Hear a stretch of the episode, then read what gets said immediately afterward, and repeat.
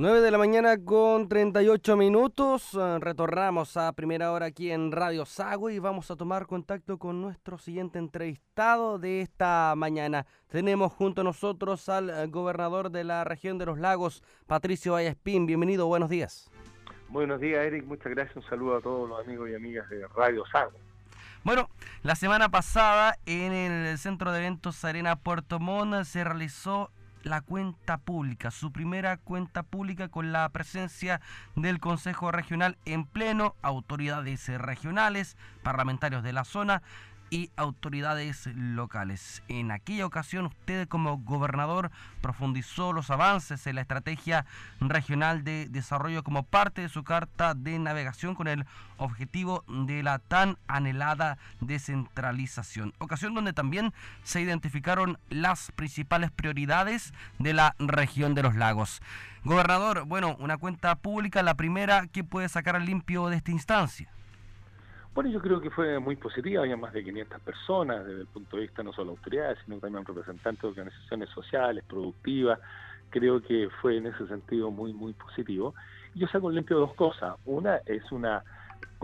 cuenta un poco mezclada, porque se da cuenta de lo que hizo durante siete meses la anterior administración y nosotros estamos recién el 14 de julio, donde el gran, yo diría, de muestra de eficiencia fue que se nos fue el gobernador. Ahí sí, volvió. Se había ido un poquito el audio. ¿Me escucha bien? Sí, ahora sí. Ya, que recibimos al séptimo mes una ejecución presupuestaria de poco más del 36%, logramos revertir eso y llegar al 99,83%, que fue con mucha, eh, yo diría, creatividad, y eso fue muy valorado por los consejeros regionales y toda la comunidad. Y la otra parte era como desde lo que se ha logrado, que se hicieron muchas inversiones, se invirtieron casi los 90 mil millones que estaba en la asignación del Fondo Nacional de Desarrollo Regional, en alianza estratégica con muchas instituciones, se enfrentó temas de la pandemia, los desafíos que se vienen, y ahí claramente va por el lado de avanzar más en recursos para inversión de los municipios, que ellos tengan la libertad de decidir a qué lo destina, y ahí hicimos una modificación importante que se va a seguir consolidando, que vamos a aumentar los recursos para el Fondo Regional de Inversión Local, los FRIL, que para los municipios son muy importantes, concentrando más en los municipios pequeños, también lo que el, desafío que significa tener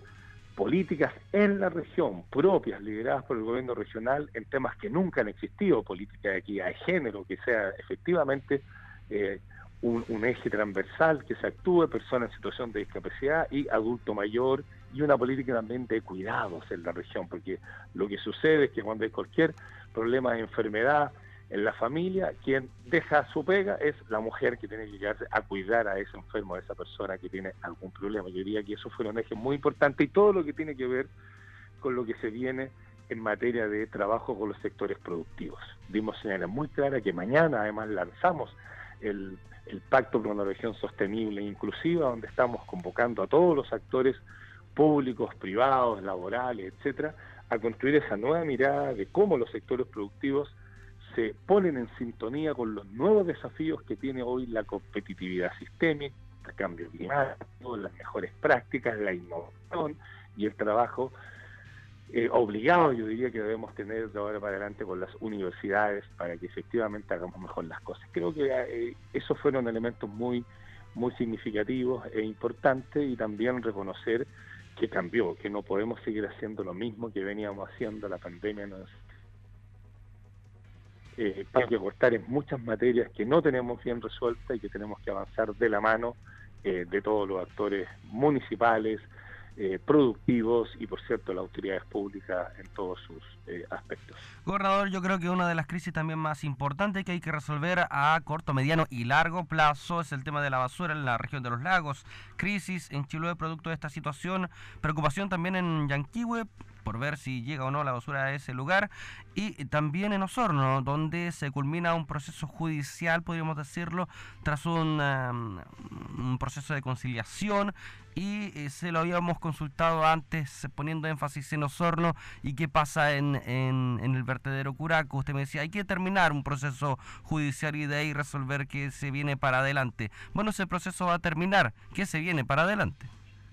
Sí, yo creo que una de las cosas que llamó mucho la atención y muchos lo comentaron que cuando se habló de la nueva mirada que queremos dar al tema del manejo integral de residuos fue aplauso de la comunidad que se quiere involucrar en avanzar en eso, porque siempre la preocupación ha sido dónde vamos a disponer los residuos, en vez de hacer la pregunta al revés, ¿qué vamos a hacer con los residuos para que lleguen lo menos posible al lugar de disposición? Eso es lo vamos a impulsar, esa nueva mirada en una alianza de trabajo con el subsecretario de Desarrollo Regional, que estuvo en la cuenta y que dio un saludo al inicio comprometiendo recursos ellos, nosotros y los servicios respectivos para avanzar y con los municipios de acuerdo. Yo creo que el gran logro que ya se alcanzó en Chiloé y también en la provincia de Osorno, y voy a la pregunta concreta de la provincia de Osorno, que eh, existe hoy una asociación que tiene unidad de propósito, que visualizan que el término de esta situación judicial que existía en Curaco nos permita ahora ir a la solución integral en serio y que va por tener un lugar que haga manejo integral de residuos, que es lo más probable y razonable, dado los tiempos que demora, porque si no hay donde depositar la basura en la provincia de Osorno, es en el mismo espacio que hoy existe, pero un proyecto renovado, distinto, con tratamiento previo, manejo, reutilización, reciclado, etcétera, y tendremos que avanzar en esa estrategia y poner los recursos pertinentes para todo lo que se requiera, pero que ese es un camino más razonable, porque usted sabe que hoy cualquier proceso de lugar de disposición con la tecnología que sea, y vamos a tratar de usar la tecnología más avanzada que exista, está demorando en el país entre 10 y 12 años la aprobación, lo cual sería completamente imposible para la provincia de Osorno, que todo lo que hoy existe da para 2, 3 años a lo más. Tenemos que hacerlo en ese mismo lugar, pero con otra mirada, con otra tecnología, con otro modo de trabajar los residuos y todos los alcaldes y alcaldesas de la provincia están sintonizados en eso y la comunidad también, yo insisto, porque cuando usted tiene menos del 0,5% de reuso reciclado de los residuos de ozono, estamos en un problema involucrar a la comunidad y esos son los tiempos que se vienen. Pero por el momento no hay un, trabajo conciso en papel a decir vamos esta fecha a comenzar esto, esta la otra semana o, se lo deja principalmente el cronograma a, la Asociación de Municipios de la provincia de Osorno y posteriormente el gobierno regional se involucraría. No va a ser una cosa compartida. Acá la Asociación de Municipios requiere del apoyo y el trabajo con el gobierno regional, con el Ministerio de Medio Ambiente, con la Subsecretaría de Desarrollo Regional, vamos a tener una estrategia para abordar eso con las inversiones que sean necesarias en la etapa que corresponda, pero va a ser un trabajo compartido, pero lo que no va a pasar, es que solo nos preocupemos de sacar la basura y llevarla a algún lugar. No, nos vamos a preocupar de separar la basura del domicilio, preparar a la comunidad para eso, con camiones recolectores que hagan eso, que exista un lugar para agregar valor, separar, reciclar y crear emprendimientos verdes ahí. O sea, como se da cuenta, es otra mirada que no se había tenido y por eso que había un solo un 0,5% de reciclaje y reutilización de los residuos, se están perdiendo recursos que pueden generar emprendimiento y ayudar a nuevos empleos. Esa es la mirada que vamos a, imponer y yo diría que no se va a imponer, ya se instaló como una preocupación y convicción de todos los municipios de la provincia de Osorno. Más que un proyecto mm, gubernamental, eh, ¿se buscará también involucrar a la empresa privada en este tema?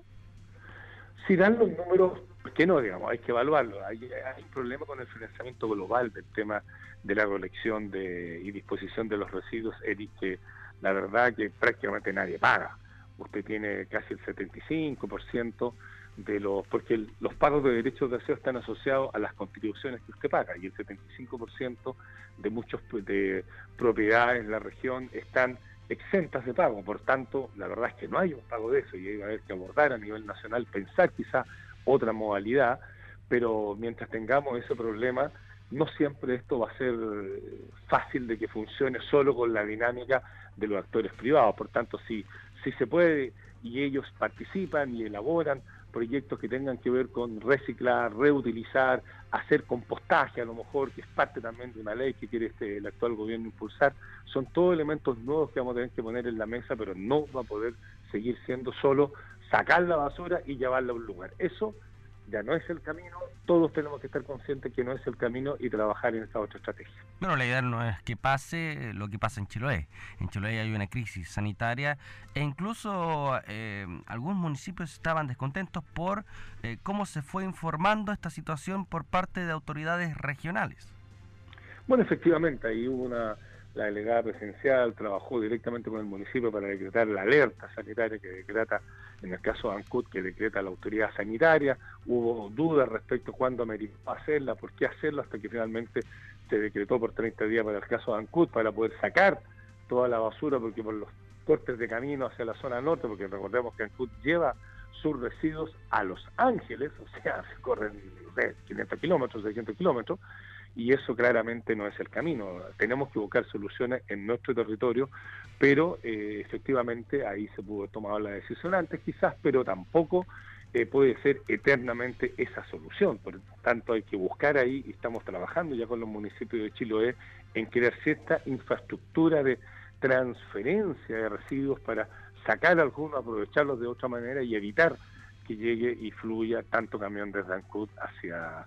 hacia la zona norte del país. ¿Cómo vamos en el tema de la descentralización, gobernador, a la hora de tomar decisiones para la región? Porque uno sigue viendo que alcaldes prefieren viajar a la región metropolitana para juntarse con autoridades del nivel central y ahí encontrar soluciones más rápidas con menos burocracia para sus propias comunas, en vez de dirigirse, no sé, a su persona como autoridad regional, donde también se quiere buscar eh, esta situación de descentralizar las decisiones que se toman a la hora de beneficiar a una comuna. Así es, es el tiempo que se viene ahora. De hecho, este, este viernes, usted sabe, vamos a tener el 3 un encuentro en Rancagua, donde ya están confirmados 18 ministros, todos los gobernadores regionales, para iniciar el análisis de las competencias que debiera transferir el nivel nacional al nivel regional para evitar todos esos viajes para allá, para acá a nivel nacional y que el nivel nacional transfiera esas decisiones acá a los territorios, a las regiones y vamos a ver en qué nos a poner de acuerdo. Hemos identificado nosotros como Asociación de Gobiernos Regionales, hemos identificado 113 competencias que pudieran ser compartidas o exclusivas de los gobiernos regionales que se toman decisiones en las regiones y ese, esa, ese foro es para eso, identificar en cuáles vamos a trabajar, cuáles se van a transferir, cómo y cuándo se van a transferir y sobre todo, como lo conversamos con el ministro de Hacienda y fue su compromiso, para no vivir lo que han pedido los municipios, que se traspasan competencias sin recursos para ejecutarlas. Tanto yo creo que se vienen claramente nuevos tiempos en ese foro de centralización, nosotros pensamos en el orden de 60, 70 días, 90, a lo más, tener clarito ya, se van a transferir 25 competencias, en el área fomento de la economía van a ser esto, esto y esto, en el área de ordenamiento territorial e infraestructura van a ser estas 5, estas 10, no sé, y en el área de desarrollo social van a ser estas otras 20, no lo sé. Eso es parte de el análisis que vamos a iniciar en conjunto porque no queremos que pase lo que pasó en el gobierno pasado, y lo digo responsablemente, que se nos transfirieron 15 competencias en los gobiernos regionales, inconsultas, que no se trabajó con los gobiernos regionales para ver si eran pertinentes o no, y nosotros hemos tomado la decisión como asociación de esas 15, que todos los gobiernos regionales, vamos a devolver 9, porque las vamos a revocar, no tiene ningún sentido, vamos a evaluar dos para ver si tiene sentido o no mantenerlas y nos vamos a quedar solamente con cuatro de las que se entregaron que tienen sentido para la región, son pertinentes y que estén en el gobierno regional ayuda a que las cosas se hagan mejor, pero eso no queremos que pase ahora y por eso tenemos esta otra dinámica de trabajo y ahí el gobierno y el presidente Boris en particular ha comprometido de verdad avanzar en más poder de decisión de los territorios y esta es la primera instancia que, que ella parte oficialmente y que va a tener resultados concretos y probablemente a mediados de julio, se lo doy como premisa, Eric, para su, para su radio, a mediados de julio, fines de julio, estemos con el presidente Boric acá en la región, evaluando el nivel de avance en las conversaciones que se están sosteniendo y acelerarlo si fuera necesario. ¿Esa cita ya está lista, ya está comprometida? ¿Se viene en junio, presidente? Esperemos que así sea, es parte de la... porque no quiero anunciarlo y después no llegue. No, sí va a estar acá, va a estar acá porque en esta región, desde los lagos, de verdad estamos liderando la descentralización de Chile, y estamos haciendo muchas cosas, poniendo temas en la mesa. De hecho, hoy a las 12 también lo dio otra primicia, tengo una, una presentación en, la, en el espacio de la reforma tributaria que el gobierno está preparando, donde nosotros queremos señalar claramente que los territorios deben estar en esa reforma tributaria, que debe haber eh, mayor cantidad de recursos que de la recaudación tributaria que llegue a los gobiernos regionales, que podamos tener la posibilidad de existir fuentes de financiamiento desde los tributos, de los impuestos que sean claramente para las regiones en particular, que podamos cobrar, por ejemplo, a los extranjeros el derecho a pernoctación, que se llama, que sean recursos que quien duerma acá extranjero paga dos, tres dólares que quedan para el gobierno regional. O sea, pensar que la reforma tributaria tiene que hacerse cargo de nuevos aportes para las regiones, porque son los tiempos que se vienen, más decisión en los territorios. En una cuenta pública tengo entendido que se comunica más bien eh, lo bueno, los proyectos terminados eh, y el financiamiento también a futuro, pero hay una problemática evidente en la región de los lagos, eh, que son las obras suspendidas, abandonadas, liquidadas, e incluso con fondos del gobierno regional y también de fondos sectoriales por parte de los ministerios. Se analizó aquella situación la gran cantidad de proyectos que eh, llevan retrasados incluso años, eh, que están paralizados y que no son pocos y que eh, son importantes en materia educacional, en materia de salud, en materia de agua potable rural. Gobernador, ¿qué se podría hacer al respecto para evitar que empresas se adjudiquen este tipo de obras y las dejen abandonadas a pesar de lo que pasa con la pandemia? esto ya se venía viendo de antes.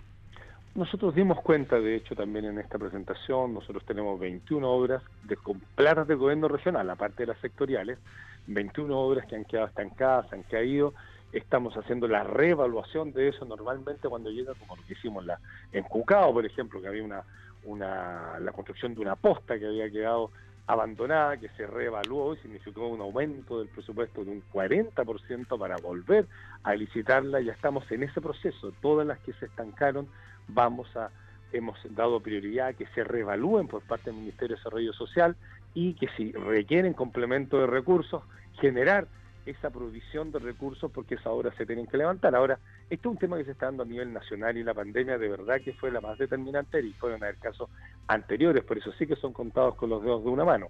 Todo tuvo que ver con que los proyectos se asignaron, se licitaron con un valor 10 subieron los insumos de producción porque se quebró la cadena de stock, subió el costo de la mano de obra, porque recuerden que las familias recibían el IFE y muchos no estaban disponibles a trabajar a lo mismo que trabajaban antes, y eso llevó al desplome de muchos, de muchos proyectos. Pues sin duda que hay que repensarlos, recalcular todos los costos y eso es lo que se viene para adelante. Lo, lo abordamos como también las cosas que no hemos hecho dentro de la región, de los residuos sólidos ya lo hablamos, de lo que tiene que ver con eh, el agua potable rural, que va mucho más lento de lo que se requiere, y ahí también dijimos que vamos a hacer una nueva forma para que el próximo año ojalá demos cuenta aún de más recursos de inversión en esa materia, porque la cuenta no puede ser solo lo que ha resultado, sino también usted asumir lo que está aún faltando y que tenemos que hacernos cargo. Perfecto. Por último, para cerrar, gobernador, el tema de eh, seguridad. Ya hemos visto que han llegado carros móviles de, las policías, pero también existe una grave situación en la macro zona sur que se debe abordar a pesar de estar en la última región de esta zona. Eh, la idea es que no se generen hechos de violencia como pasa en la región del Biobío, en la región de la Araucanía. ¿Se tiene eh, en la mesa un plan preventivo? Entiendo que estuvimos hablando con la delegada presidencial, porque la gente debe saber, todos los, amigos de, de de la provincia en general, que ese es un tema que está la función y la responsabilidad en la delegación presidencial. Hemos juntado con Giovanna Moreira para buscar un espacio de colaboración. Nosotros podemos ahí colaborar en algunos desafíos que se pueden establecer en conjunto, pero ahí radica esa responsabilidad y el gobierno nacional tiene que coordinar muy adecuadamente qué prioridades quieren poner y nosotros seguiremos aportando en aquellas cosas que podemos aportar, como los 47, los 37 vehículos de camionetas que hemos puesto a disposición de carabineros que ya están circulando mucho, todo lo que tenga que ver con apoyo en esa materia podemos nosotros avanzar y también en la prevención, como usted dice, que yo creo que se tiene que ver con la recuperación de espacios urbanos, la recuperación de luminosidad en, todos los sectores críticos, un mejor trabajo de coordinación con los municipios para crear nuevos espacios de encuentro, para que la gente vuelva a ocupar los espacios públicos. Por ahí nosotros como gobierno regional podemos apoyar, pero todo lo que tiene que ver con el control y del delito y todo eso es una tarea que está en la delegación presidencial, pero obviamente que nadie quiere que pase lo que está pasando en la zona sur. Nosotros conversamos permanentemente con los gobernadores de Biobío